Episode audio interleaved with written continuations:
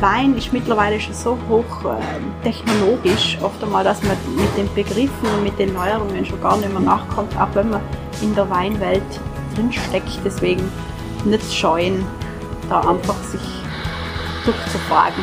Was ist das verrückteste Weinwort, das du jemals gehört hast? Hallo, schön, dass du wieder da bist. Herzlich willkommen zum Winzer Talk, deinem Podcast rund um das Thema Wein. Die heutige Folge ist wirklich eine ganz besondere Episode. Wir reisen heute nämlich zurück in die Anfangszeit, als wir gerade erst begonnen haben, uns mit dem Thema Wein auseinanderzusetzen und stellen uns dabei die Frage, was waren eigentlich die größten Hürden und Hindernisse auf diesem Weg?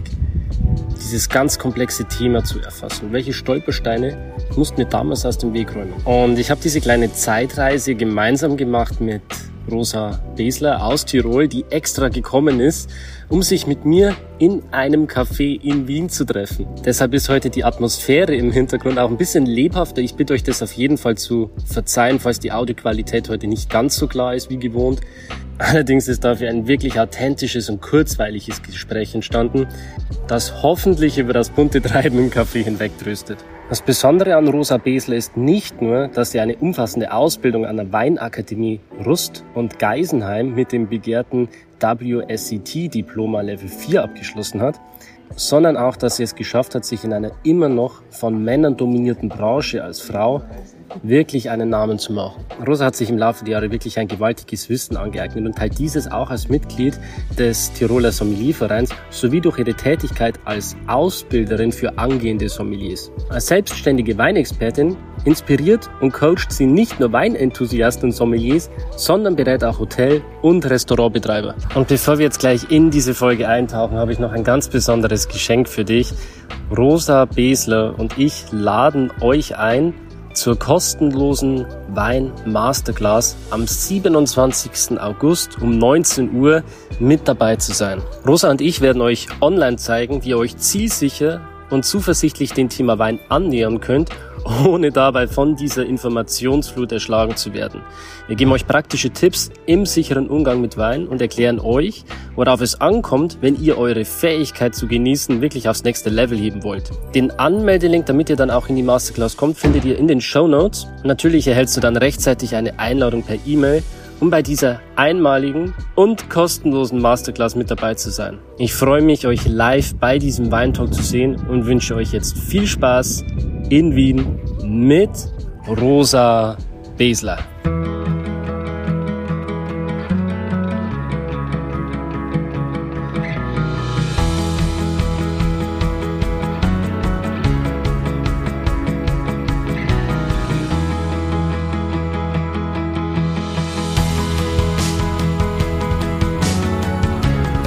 Herzlich willkommen zum Winzer Talk. Ich bin Daniel Bayer und das ist der Podcast zur Website wein-verstehen.de. Schön, dich hier auf dem Podcast zu haben. Danke. Schön, dass du da bist. Ich freue mich. Wir haben uns überlegt, wir treffen uns heute mal in Wien. Endlich ist die Sonne wieder draußen, nach den ganzen Regentagen, um eine spezielle Folge aufzunehmen und mit euch einzutauchen in die größten Herausforderungen und wie man sie meistert, wenn man am Anfang steht, wenn es um das ganze Thema Wein geht. Was sind eigentlich die größten Hürden, was sind die größten Hindernisse? Und ich glaube, jemand, der hier wirklich auch ähm, aus der Praxis erzählen kann, was so die größten Hürden sind, das bist du, Rosa. Ja, grüße euch. Ich freue mich total, dass ich da sein darf im Winzer-Podcast. Bin ja eigentlich gar kein Winzer, aber trotzdem vielen, vielen Dank für deine Einladung. Sehr gerne. Wie bist du zum Wein gekommen, Rosa? Wie hat es für dich alles angefangen? Also für mich hat es durch einen großen Zufall angefangen, muss ich ganz ehrlich sagen. Ich hab, äh, bin in der Gastronomie aufgewachsen und habe immer im Service gearbeitet. Und ganz viele Gäste haben mir immer gefragt, na Rosa, hast du nicht einen guten Wein? Kannst du uns einen guten Wein empfehlen? Und ich habe gar nichts gewusst und Wein hat mir nicht einmal geschmeckt. Das war ganz komisch. Aber es hat mich total genervt, dass ich da nichts dazu gewusst habe. Und deswegen bin ich zu meiner Mama und habe gesagt, Mama, bitte erzähl mir was vom Wein, ich, brauch, ich muss eine Empfehlung machen. Und dann hat sie mich angeschaut und hat gesagt, na Rosa, ich kann dir sehr viel erzählen, aber über den Wein kann ich dir nicht so viel erzählen, aber mach doch mal einen Kurs. Und mir ist so ganz schaudrig über den Rücken runtergelaufen und habe gedacht, nein, Weinkurs kann ich niemals, nie nicht machen, weil das sind ganz viele hochintellektuelle Menschen, die über Chardonnay und Sauvignon sprechen und ich verstehe nur Bahnhof, also kann ich fast nicht machen. Aber irgendwann, wie es der Zufall will, bin ich dann doch in so einem kleinen Weinkurs gelandet und der Tutor, der Professor, der war so enthusiastisch und der hat uns alle total mitgerissen und das Feuer entfacht. Und ja, so hat meine Wein-Journey eigentlich gestartet. Ja. Das ist auch, finde ich, gerade wenn man sich mit Wein beschäftigt, dann ist es ja doch auch so ein bisschen inneres Wachstum, das man erstmal durchleben muss, weil, wie du schon sagst, so, da geht es dann darum, dass irgendwelche Autoritäten vorne stehen und was von Chardonnay, Terroir und so weiter erzählen, also irgendwelche Fachbegriffe auch in den Raum werfen. Und gerade wenn man sich nicht auskennt, dann fühlt man sich natürlich erstmal wie so ein Idiot.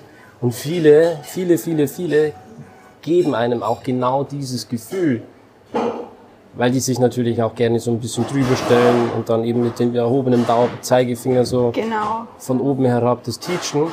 Das habe ich eigentlich bis vor kurzer Zeit immer wieder hautnah miterlebt, dieses Thema. Ja, ja und da ist, das ist glaube ich schon mal so die erste Hürde, die man so hat. Nennen wir das Ganze einfach mal so Information Overload. Wo fängt man denn eigentlich ja, an? Absolut. Also ich glaube, das ist die größte, die, eine der allergrößten Herausforderungen beim Wein, dass man sich total oft die Frage stellt, na, wo fängt denn das eigentlich an? Wo, wo fängt dieses Weinthema an? Wo kann ich da eintauchen, dass ich sage, jetzt starte ich durch? Und ich habe das oft versucht nachzurecherchieren, wie man denn am besten in dieses Thema hineinstartet. Und es gibt tatsächlich irgendwie nie eine passende Antwort, weil alles, was man so hört und alles, was sich wie so eine Art Puzzleteil an hört und anfühlt, wird so mit der Zeit zusammengesteckt. Also man hört mal was über Rebsorten, dann hört man was über Weingeschmäcker, über Stile und dann wie wird Wein eigentlich gemacht, was braucht es da dazu, wie, äh, wie sind da die Abläufe? Und ist das kompliziert, schwierig oder spielt da das Wetter eine Rolle? Und ja, so nach und nach, Stück für Stück, wenn man da immer wieder Sachen erfährt, fängt es irgendwann an, Sinn zu machen. Und das ist eigentlich ganz eine coole und schöne Sache. Ich sag mal so, die Basis von dem Ganzen ist eigentlich Trinken. Genau. Learning by, drink, learning by drinking, hat mein Onkel immer gesagt. Er hat gesagt, hey, wenn du mal tausend Flaschen Riesling getrunken hast, dann kannst du mitreden. Ja, genau. So, dann, dann, hast du, dann hast du eine Ahnung, so eine Idee davon, wie man da einsteigen kann. Mhm. Ähm, aber gerade am Anfang, Leute, zieht euch nicht zu viele Informationen rein. Es ist völlig in Ordnung, sich erstmal so ein Buch zu holen, so die Weingrundlagen, vielleicht vom Jens Brief oder so aus der großen Schule. Mhm. Einfach mal so ein Gefühl dafür zu bekommen, was es alles Aber gibt. Aber Daniel, hast du viele Weinbücher aktiv gelesen? Eigentlich nur Jens Briefe und Martin Dating. Okay. Und ja. Wieset. Cool. Ja. Ja, ich denke mir nämlich gerade, welche Weinbücher habt ihr bis jetzt gelesen? Mhm. Und ja, ich habe während meiner Weinlehre und während des tieferen Eintauchens schon sehr viele Weinbücher gelesen, aber ja, diesen Checkpoint, ich glaube, den, wie du sagst, den hat man wirklich beim, beim Verkosten, beim gemeinsamen drüber quatschen. Mhm. Und ich glaube, da steigen wir dann schon fast in so eine, eine, nächste Herausforderung rein, weil für mich war das immer total beschämend, wenn ich über Wein reden musste, wo ich mir gedacht habe, na, eigentlich weiß ich ja noch gar nicht so viel drüber und sage ich jetzt das Richtige mhm. oder habe ich, sage ich da was Falsches? So Unsicherheit und Selbstzweifel, die damit kommen? Ja, Genau, also so tatsächlich Unsicherheit und darf ich da die Aromen sagen, was ich wirklich rieche und wenn das nichts mit Weinaromen zu tun hat, was, was, was mache ich denn dann? Mhm. Und dann eher immer so auf dem Rückzieher war oder, oder mal nichts gesagt habe, was aber mit diesem Wein äh, verstehen Thema schlecht ist, weil du einfach drüber reden musst. Und ja. nur durchs drüber reden und Erfahrungen sammeln und diskutieren kannst du in die Weinwelt eintauchen. Ja, und keine Angst davor, zum was Falsches zu sagen, im Anführungszeichen, ja. weil wer sagt überhaupt, was falsch ist?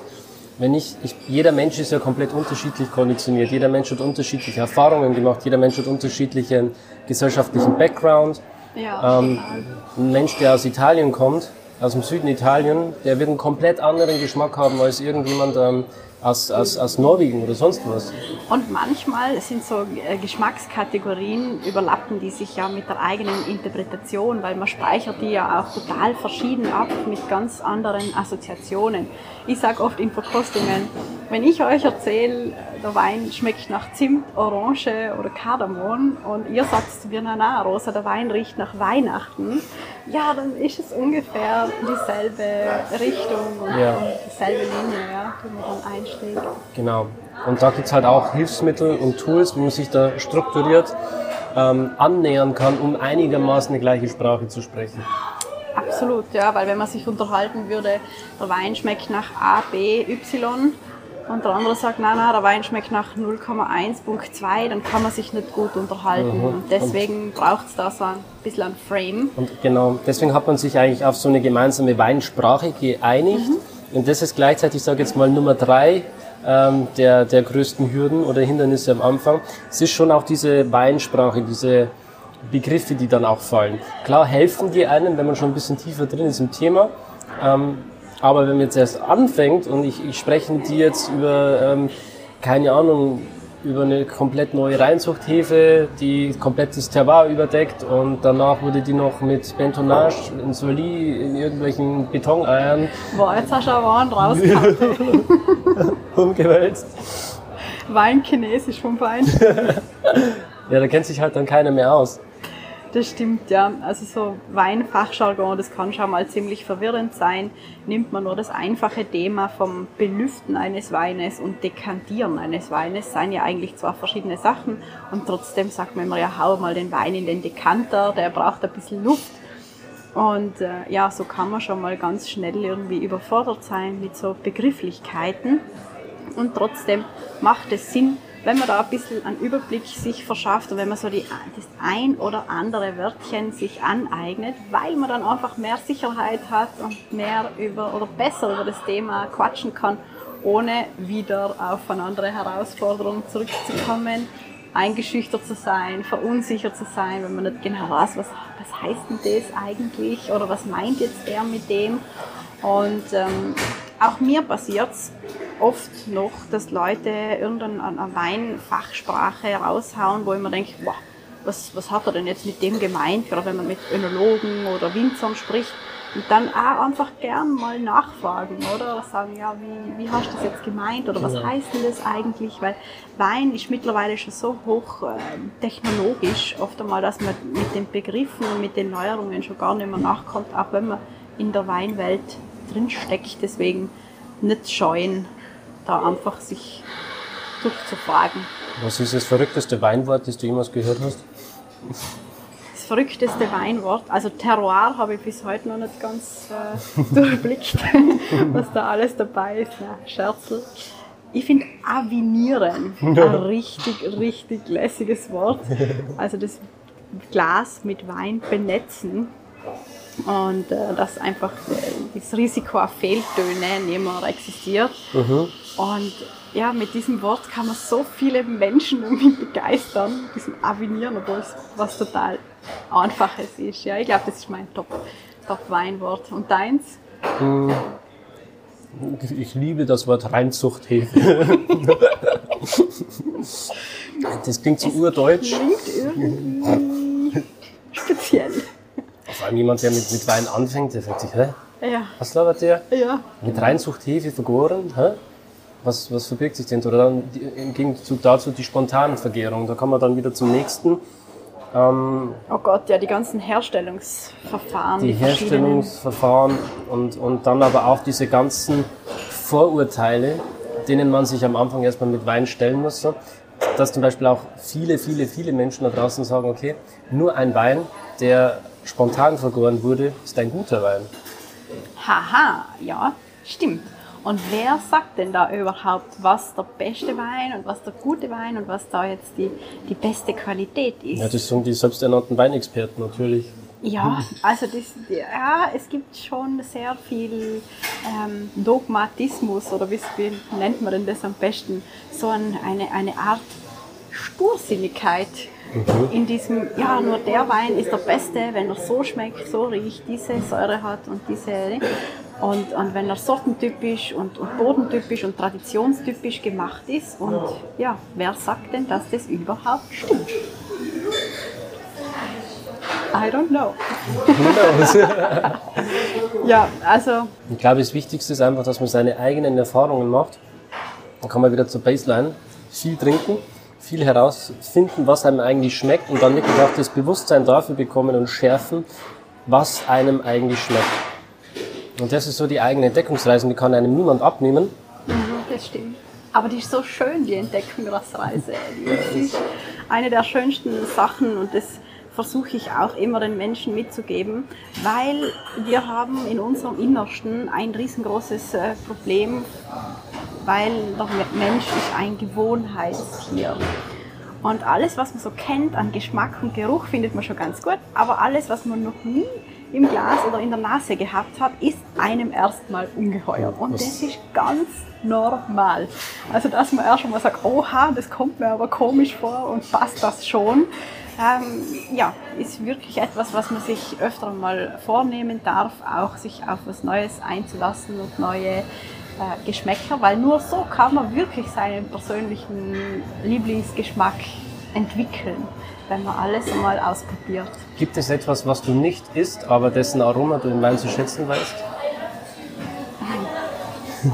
Ich esse kaum Tomaten. weiß ich nicht, ob ich das im Weinaroma jetzt wirklich stark brauche. Und ansonsten, was esse ich denn noch nicht? Salatgurken esse ich auch nicht so gerne. Aber auch die, ja. Hast du schon mal einen Wein gerochen? Da wäre ich sofort raus. ja, ich glaube so, der ein oder andere Sauvignon Blanc hat das schon mal angedeutet. Aber wow. wie gesagt, na, ist jetzt nicht so in meinem äh, Aromenspektrum so wichtig. Aber Fakt, ich habe mir ganz hart getan, die roten Beeren in einem Rotwein zu erriechen, weil ich habe bis zu meinem ja, 25. Geburtstag, glaube ich, null Beerenfrüchte gegessen. Weder mm. Himbeeren, noch Erdbeeren, noch Brombeeren. Und für mich war das immer die Challenge, das im Wein herauszuriechen. Es war richtig ein langer Prozess. Mhm. Mhm. Bei mir war es die Birne. Ah. Ich habe ähm, eigentlich immer bloß Äpfel gegessen und selten Birne. Und dann, gerade bei so deutschen Pfälzerweinen oder so, hast du das ganz oft dieses Birnenaroma. Mhm. Und dann habe ich angefangen, wirklich proaktiv Birnen zu essen. Bin ich rausgegangen, habe die ganzen Birnensorten gegönnt und habe versucht, ja, diese Frucht für mich zu entdecken. Und das ist voll cool. Das ist auch das Schöne. So, du kannst halt Wein wirklich nur dann richtig verstehen und, und wissen, was dir schmeckt, wenn du da draußen die Nahrungsmittel, die halt damit assoziiert werden, auch kennst. Absolut, ja. Gewürze, Obst, Gemüse, alles, an dem man eigentlich riechen kann, oder? In der mhm. Natur, wenn es dann auf die gereiften Weine hingeht, mal so Unterholz oder Moos, Waldboden. Nasses Laub. Das eigentlich, ja. ja. Oder wie schmeckt cool. ein, ein grüner Zweig ja. Wenn du so dieses grüne Tannin hast. Mhm. Man muss unbedingt einmal auf, einem, auf grünen Zweig kauen. Und einen Stein abschlecken.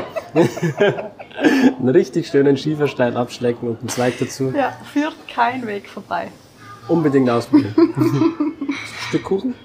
Ja, gerne. Bitte dir? Danke.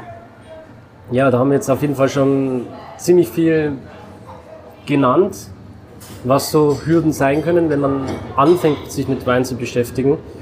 Mm. Mm. Also wenn ich da diesen, dieses Stück Kuchen probiere, mhm. dann habe ich einen wahnsinnigen Genussmoment, weil für alle, die mich schon ein bisschen besser kennen, ich liebe Süßigkeiten oder halt süße Speisen. Und da ist ja gerade so ein ultra weicher Zucchini-Kuchen mit so einer weichen Schokoglasur und das, diese Schokolade schmilzt so in meinem Mund dahin und da könnte ich echt ausflippen, ausrasten, weil das so, so eine tolle Geschmackssensation ist. Und diese Sache, diese Wahrnehmung habe ich aber erst auch im Laufe der Zeit und im Laufe meiner Weinkarriere gelernt, dass man alles auf eine gewisse Art und Weise genießen kann und total zelebrieren kann. Mhm. Und Wein ist da wirklich prädestiniert. Ja.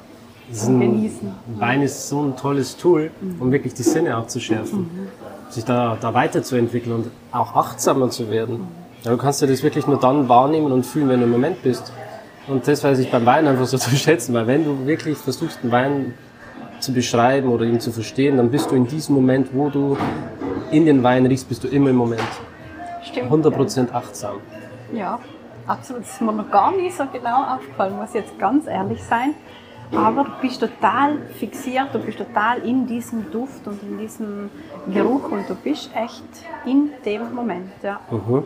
Und das kann auch eine Hürde sein für Menschen, Ja. die Konzentration überhaupt aufzubringen. Und wirklich achtsam und im Moment zu sein und nicht in dem Moment, wo du am Weinglas riechst, schon wieder zehn Glaubenssätze ähm, hochgespielt zu bekommen, so, ah, du sagst eh das Falsche, sag nichts, du blamierst dich, dann die ganzen Unsicherheiten und Zweifel und das alles mal beiseite zu schieben, sondern einfach nur mal am Glas zu riechen und einem guten Freund, dem du vertraust, das muss ja nicht am Anfang ein Fremder sein, aber einfach ein guter Freund, dem du vertraust, der dich nicht verurteilt, sagen, was du riechst. Genau. Und in dem Moment, wo du das machst, findet ein Austausch statt. Und mein Gott, wenn der dann sagt, okay, ja, für mich ist das jetzt keine Kirsche, das ist für mich eine äh, Erdbeere, Passt. Dann ist das Vielleicht halt so. kann ich mich selber shiften, dass ich, dass ich versuche, ja, das nachzuvollziehen, was er so riecht. Und es gibt wirklich kein ähm, richtig oder falsch. Wichtig ist nur, sage ich immer, dass man ein bisschen im positiven Sinne bleibt bei seinen Weinverkostungen und auch wenn einem der Wein jetzt nicht so gut schmeckt, kann man es auf jeden Fall sagen. Aber es wäre gut, wenn man nicht unbedingt über den Wein total herzieht, weil was mein Nicht-Favorit ist, kann meines neben Mann, Fraus Lieblingswein sein. Deswegen nehmen wir ein bisschen Respekt gegenüber dem Wein, weil jeder hat auch deswegen seinen persönlichen Geschmack und seine Vorlieben. Und ja, so bewahren wir uns diese große und vielfältige Weinwelt, wenn wir alles, alle Geschmäcker leben lassen und, und anerkennen. Ja, ich glaube, das ist so eine ganz wichtige Sache. Genau. Und wo viele auch am Anfang Probleme haben, das sind so Sachen wie, wie die Essenspaarung, Food Pairing. Wie, wie gehe ich da überhaupt dran an die mein ganze Geschichte? Lieblingsthema. also, es gibt tatsächlich bei der Anpassung von Wein und Speisen so ein paar Grundregeln und ich nenne sie immer liebevoll den heiligen Gral der Speisenanpassung. Und ja, da gibt's ein paar so einschneidende Regeln mit was Säure und Salzigkeit und so im Essen angeht. Und wenn man die sich so ein bisschen zu Gemüte führt, dann kann man eigentlich im Handumdrehen äh, jeden Wein zum Essen ganz gut kombinieren. Ich glaube, da könnten wir mal eine irgendwas draus machen, das so zu erklären, wie man das am besten macht. Winzer Talk Live. Ja, genau. Das könnte, das könnte man machen. Ja, ich bin zwar kein Winzer, aber Talk live.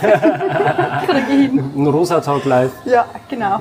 Enthüllung der tiefsten Speisen, Wein, Geheimnisse. Mhm. Dass man das wirklich mal live Boah, das aufgreift. wäre bahnbrechend. Das wäre richtig bahnbrechend. Das Ja. machen wir mal. das machen wir mal. Cool. Geile Idee. Ja, und dann, wenn du das natürlich gemastert hast, äh, wie du Wein und Essen richtig kombinierst, dann äh, geht natürlich die Genussreise erst richtig los. So diese Möglichkeiten, ein Gericht noch geiler werden zu lassen, diese Geschmacksnuancen noch besser zur Geltung zu bringen und auch mit Kontrasten zu arbeiten.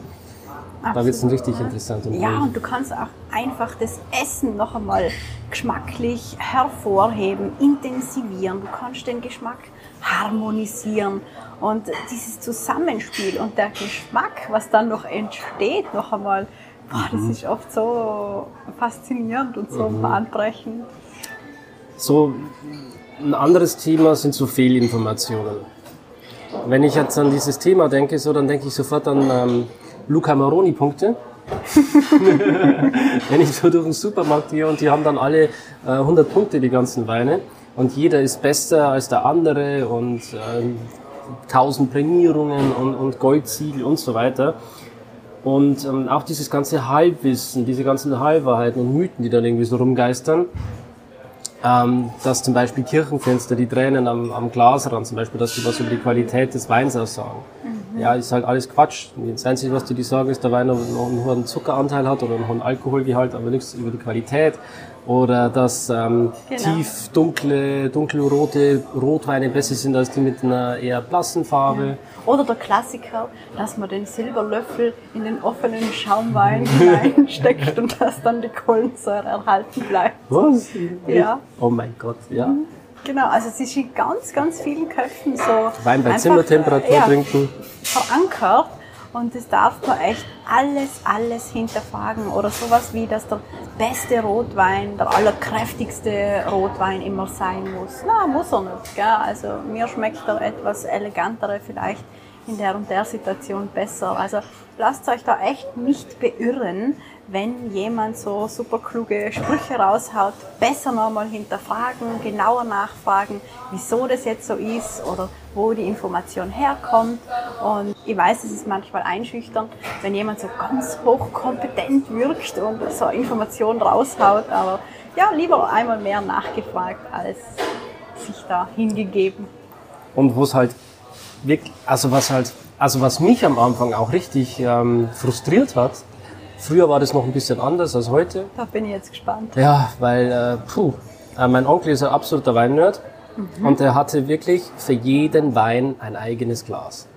Okay. Und dann hat er mir gesagt, Daniel, hol das Tempranillo-Glas, Daniel, hol das Sangiovese-Glas, hol das Riesling-Glas. Und ich so, hol das Cabernet-Glas. Und ich so, hä? Okay. Ähm, ich habe dann maximal das Burgunderglas erkannt. Und ja, das war's dann auch. Dann stand der ganze, sein ganzer Schrank stand voll mit verschiedenen Gläsern. Das finde ich ist auch sehr schwierig am Anfang, wenn es um das ganze Zubehör geht, um Lagerung, um Serviertemperatur, diese ganzen Basics einfach auch sich mal anzueignen. Ähm, heute, so sage ich ganz bewusst so, ist es ein bisschen leichter, weil wir heute einfach diese Universalgläser haben. Und ähm, ja, die meisten arbeiten einfach mit Universalgläsern. Also ich glaube, dieser Ja, es ist so eine Step-by-Step-Geschichte, wie du sagst, und es ist schon mal nicht der Hauptfaktor, dass man sich gleich um das ganze Weinequipment kümmert und die richtigen Gadgets und so weiter. Und mit, Univer mit einem Universalglas ist man eigentlich schon immer sehr gut bedient. Aber, und das ist das Tolle an der Weinwelt, wenn man dann einmal so tiefer eintaucht in die Materie und wirklich erfährt, dass das Glas schon einen Unterschied macht, wenn es zum Wein passt oder umgekehrt und was da noch einmal an Geschmack und an Wahrnehmung und an Textur sich verändert, ist wieder mal so eine bahnbrechende Sache, was mich völlig fasziniert. Aber das ist genau die Sache beim Wein. Man kann einfach nicht alles auf einmal. Das war für mich so ein Riesenproblem. Ich wollte immer alle Informationen auf einmal aufsaugen und mir ist alles zu langsam gegangen, weil ich wollte diese Puzzleteile einfach alle zusammenfügen. Und es ist so, dass man wirklich mit sich selber ein bisschen Geduld haben muss und einfach Step by Step immer tiefer in die Materie reintauchen darf. voll. Und dass es auch nicht perfekt sein muss. Überhaupt Es nicht. muss nicht ja. perfekt sein. Man kann einmal einen Wein aus dem falschen Glas trinken, bloß um zu schauen, okay, was geht denn dann eigentlich verloren? Aber nicht aus dem Pappbecher. Ja, okay, zur Not. Ich weiß es nicht. Ja, Glaskultur ist auf jeden Fall super spannend und ein super schönes äh, Thema, dem man sich auf jeden Fall nähern kann in Das einem zweiten Schritt. Aber alles kann, nichts muss. Mhm. Aber das Glas spielt schon eine wichtige Ja, Rolle. voll. Es ist Wahnsinn, was das alles ausmachen kann. Das glaubt man am Anfang nicht. Wenn man anfängt mit dieser Weinreise und man denkt, man hat gerade den geilsten Wein ever im Glas und dann kommt noch mal ein anderes Glas und denkst so, what? Diese Ja. ganzen Aromen, die jetzt noch mal rauskommen, so, die waren Stimmt. Mhm. vorher alle gar nicht da. Wie kann das sein? Ja. Und was man auch sagen könnte, man braucht schon so eine, ein gewisses Standardglas, also vielleicht so ein Universalglas, weil wenn man anfängt, Wein zu trinken und Wein zu verkosten, und man hat dann so ein kleines Römerkelchele von der Omi aus dem Schrank mit so einem ganz kleinen ähm, Füllvolumen, dann kann man das Aroma vom Wein eigentlich kaum wahrnehmen und tut sich total schwer. Also ein gewisses Standardglas braucht man, wenn man anfängt zu, zu verkosten und alles andere entwickelt sich so mit der Zeit. Genauso wie der Wein. Ja, genau. Ehrlich. Ja, ich denke, wir haben jetzt schon jede Menge aufgezählt, was am Anfang so Hürden sein können. Vielleicht zum Schluss nochmal zu den finanziellen Aspekten mit reinbringen. Also gerade wenn man sich jetzt anfängt mit Wein zu beschäftigen, muss es ja nicht unbedingt heißen, dass man jetzt so ein riesen Budget auch hat. Mhm. Ähm, viele haben vielleicht so den Glaubenssatz, okay, wenn ich da jetzt wirklich loslegen will, um was zu lernen, brauche ich erstmal ein paar tausend Euro, damit ich mir überhaupt die verschiedenen Weine kaufen kann, um da überhaupt durchzustarten. Was würdest du sagen, wo, wo fängt man da an oder braucht man wirklich so viel Geld? Ja, na Spaß. also ich bin ganz ein, ein Fan, natürlich immer darauf zu plädieren, dass an Wein für 1,99 Euro oder 2,99 Euro vielleicht mir nicht dieses Erlebnis bieten kann wie ein Wein, der ein bisschen höher im Preis ist. Also man sollte sich so von diesem ganz, ganz, ganz, ganz basic und Tafelwein äh, vielleicht ein bisschen wegbewegen und dann doch so äh, Flaschenweine sich zulegen, die mal im, sage mal, 7, 8, 9 Euro Bereich sind und sich da einfach mal durch die Rebsorten zu kosten. Oder was natürlich das Optimum wäre, wenn man mal in eine Vinothek äh, kommt oder sich in eine Vinothek begibt und einmal nachfragt, was es so für Weine gibt für eben Einsteiger, nicht zu kompliziert, mit einem gewissen Hintergrund oder einem gewissen Stil, dass man sich einfach einmal drei Weine holt, die verschiedene Rebsorten haben oder aus dem gleichen Land kommen oder einen gewissen Stil haben und sich so einmal äh, an, ranwagt an so ein Gläschen Wein.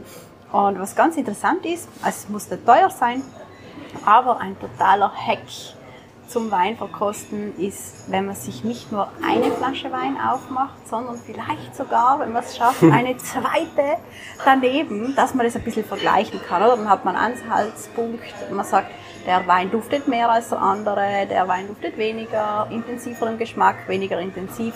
Will jetzt nicht sagen, bitte trinkt jeden Abend zwei Flaschen Wein, gell? das überhaupt nicht. Man kann Wein auch ein bisschen aufheben.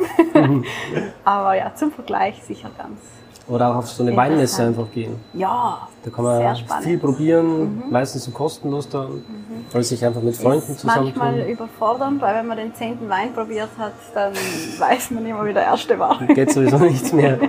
Genau. Stimmt, aber es ist ein sehr cooles Erlebnis, auf jeden Fall empfehlenswert. Mhm. Ja, oder einfach mit Freunden zusammentun. Ähm, In die so Weinbar oder ja. Winothek oder sich einen Wein holen mhm. zu Hause. Und, und das dann, mal kosten gegenseitig in den Austausch gehen und probieren, probieren, probieren, probieren. Genau. Ja, fällt dir noch was ein? So eine Hürde am Anfang, die du genommen hast? Vielleicht ganz persönlich auch nochmal. Ja, für mich persönlich gibt es schon eine und über das spreche ich eigentlich ganz, ganz selten, weil man das in der Gesellschaft sowieso schon immer wieder hört, dieses Thema. Aber vor zehn Jahren, wenn ich in die Weinwelt eingetaucht bin, dann war ich halt immer eine der einzigsten Frauen, die sich dem Thema gewidmet hat. Und ich war immer konfrontiert mit dieser gewaltigen Männerkompetenz und war dann schon oft einmal eingeschüchtert von diesem ganzen Fachwissen und so. Und das war für mich am Anfang schon immer so eine, eine kleine Hürde, weil auch wenn man sich so ein äh, Sommelier vorstellt, wenn man sich so ein Bild in den Kopf ruft, dann äh, fühlt man da immer so eine gesetztere männliche Person, die dann so diese Weinweisheiten raushaut, gefühlt. Und ja, das war für mich also ein großer Meilenstein oder eine große Herausforderung. Und mittlerweile gibt es ja ganz, ganz viele tolle Frauen, die im Wein arbeiten und in der Weinwelt sehr präsent sind. Deswegen ja, hat es sich eine tolle, hat eine tolle Entwicklung gemacht. Ja. Und damit die anderen auch von deinem Weinwissen profitieren können, um da vielleicht auch die Abkürzung zu nehmen, ein bisschen mit einer guten Guidance auch reinzustarten in dieses ganze Thema, haben wir uns überlegt, wir machen ein ähm, ja, Winzer-Talk darf ich nicht, nicht nennen, weil du kein Winzer bist, aber einfach einen Weintalk, also ähm, wir beide online via Zoom am 27. August um 19 Uhr. Ja. Laden wir euch ein? Unbedingt einchecken, damit wir da einmal die Grundpfeiler legen können, dass jeder seinen eigenen Geschmack finden kann, damit man mal weiß, wie verkostet man an Wein, wie kann man am besten sich ranwagen an das Thema Wein. Also wir wollen euch da mal einen Safe Space aufmachen. Genau. und tragt euch einfach ein in diese Liste, wenn ihr Lust habt, wirklich mal ähm, in das Thema Wein einzutauchen. Gerade wenn ihr noch am Anfang steht, das ist, richtet sich jetzt schon an Anfänger und an ja, leicht Fortgeschrittene auf jeden Fall. Genau, wir setzen so ein bisschen die Startlöcher für jeden, der was jetzt durchstarten will, der was nicht unbedingt gleich eine Sommelier-Ausbildung machen will, sondern der was einfach jetzt eintauchen will in das Thema Wein und das von Grund auf aufrollen will. Und das von einer echten Weinakademikerin, von einer ja. Expertin, jemand, der wirklich Ahnung hat. Also da könnt ihr euch auf jeden Fall auf was freuen. Und am Ende dieses äh, Weintalks haben wir dann auf jeden Fall auch noch eine Überraschung für euch. Echt, ja? Ja. Wow. Eine richtig coole cool. Überraschung. also jetzt freue ich mich sogar noch mehr, weil ich weiß die Überraschung gar nicht. Ja, das, da freue ich mich auf jeden Fall und cool. das dürfen wir jetzt aber noch nicht sagen. Also an der Stelle sehen wir uns dann am 27. August mit diesem Live-Talk. Und ja, wir werden jetzt hier in Wien vielleicht noch, ein, ja, was machen wir noch? Schauen wir mal. Die Stadt hatte nichts zu bieten, gell? Kann man nichts machen. wow, Nein, gestern der Abend, der war auch fantastisch. Ja? ja Wahnsinn, wir mega. haben gestern Clemens Busch getrunken. Unglaublich. 2015. Ich bin total geschmolzen für diesen Wein. Das war so eine tolle Stimmung oh und Gott. so eine schöne Atmosphäre. Wow. Ja, wow. Wie hieß das Restaurant nochmal? Clementine im Glashaus, oder? Ja, also da müsst ihr auf jeden Fall mal hinschauen, Absolute wenn ihr in Wien seid. Empfehlung. Ja. Absolutes Shoutout. Ja. Nicht mal so teuer, aber dafür Eben. richtig, richtig Und groß. einen Weinkeller, sechs Weinkeller. Sechs oder? Weinkeller. wow. Am Ende sind wir im Dom Perignon Keller gelandet. Das war spektakulär. Spektakulär. Also das muss man sich auf jeden Fall mal reinziehen, wenn man cool. unten ist. Da bin ich echt froh, dass ihr mich da mitgenommen habt. Sehr, sehr cool. Danke für deine Einladung. Und danke für deine Einladung in den Podcast. Hat mir riesig, riesig Spaß gemacht, mal wieder einen Podcast aufzunehmen, weil es ist schon ein bisschen eine Zeit her bei mir. Und ich freue mich riesig auf unseren Live-Talk. Ich mich auch. Ja, schön, dass du da warst. Und die Leute können dich auch auf Instagram auschecken. Jawohl, rosabesler.entkorkt. Genau, und im Internet unter der Seite www.weincheck.com www.ccc.at. Wunderbar. Und ansonsten am 27. August. Ja, wir sehen uns. Online, live und in Farbe. Bis Macht's zum nächsten Mal. Ciao. Ciao.